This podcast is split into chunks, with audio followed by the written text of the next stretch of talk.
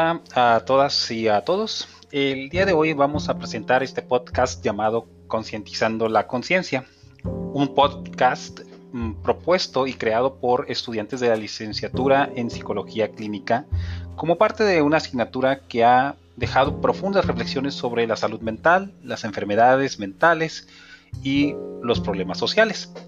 A través de los diferentes episodios podrán identificar temáticas relativas a la salud mental y la psicopatología con énfasis en aspectos sociales que nos, que nos vulneran o, eh, o fenómenos sociales que se encuentran arraigados en nuestros patrones culturales, como la violencia, como el estigma, como la discriminación y otras eh, situaciones que se pueden presentar. Admito que es una gran iniciativa de nuestros estudiantes y han conformado una serie de episodios eh, por demás interesantes para compartir sus conocimientos y reflexiones.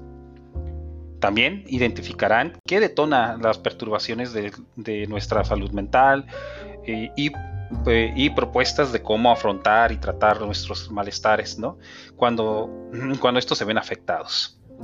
Bueno, vaya, la salud mental se ha definido como un estado de bienestar que se vive a partir de la conciencia de nuestras propias capacidades, pero también de la tolerancia y aceptación de las tensiones que experimentamos en la vida cotidiana. Se, relaciona, perdón, eh, con poder tener una ocupación productiva y también pues, con las relaciones e interacciones sanas y solidarias que pudiéramos tener con la comunidad. Es importante mencionar que es una relación recíproca entre los individuos y el colectivo que representa la comunidad y la sociedad, cuyos patrones culturales pueden verse manifestados de varias maneras. Estas manifestaciones pueden ser importantes para la conformación de la salud mental y contribuyen a y contribuyen y pueden en ocasiones afectar el bienestar psicológico y social con patrones de violencia, estigma y discriminación, como lo venía mencionando. Y entonces, de ahí radica la importancia de este, de este espacio para que podamos reflexionar juntos y afrontar las diversas situaciones que se pueden presentar. La psicopatología depende de factores biológicos, psíquicos, estadísticos, subjetividad complejas, todas estas, ¿no? Cuyas manifestaciones pueden llevar a un análisis clínico detenido, técnico y profundo. Pero este podcast lo que intenta es dejar un precedente de una manera más sencilla, palabras más accesibles, un encuentro más eh, adecuado con la comunidad que permita poder tener reflexiones muy claras y una información más a la mano, más científica que nos permita tener, tomar mejores decisiones. En este ámbito, desde aspectos como biología, desde aspectos biológicos potencialmente eh, que potencialmente están vinculados a la, a, la, descompensación de neurotransmisores, por ejemplo, en el cerebro, que requieren eh, tratamiento médico. Pero también, por otro lado, factores que pueden estar dentro de la subjetividad, como de aquella persona que vive, sufre o adolece de estas problemáticas o estos trastornos.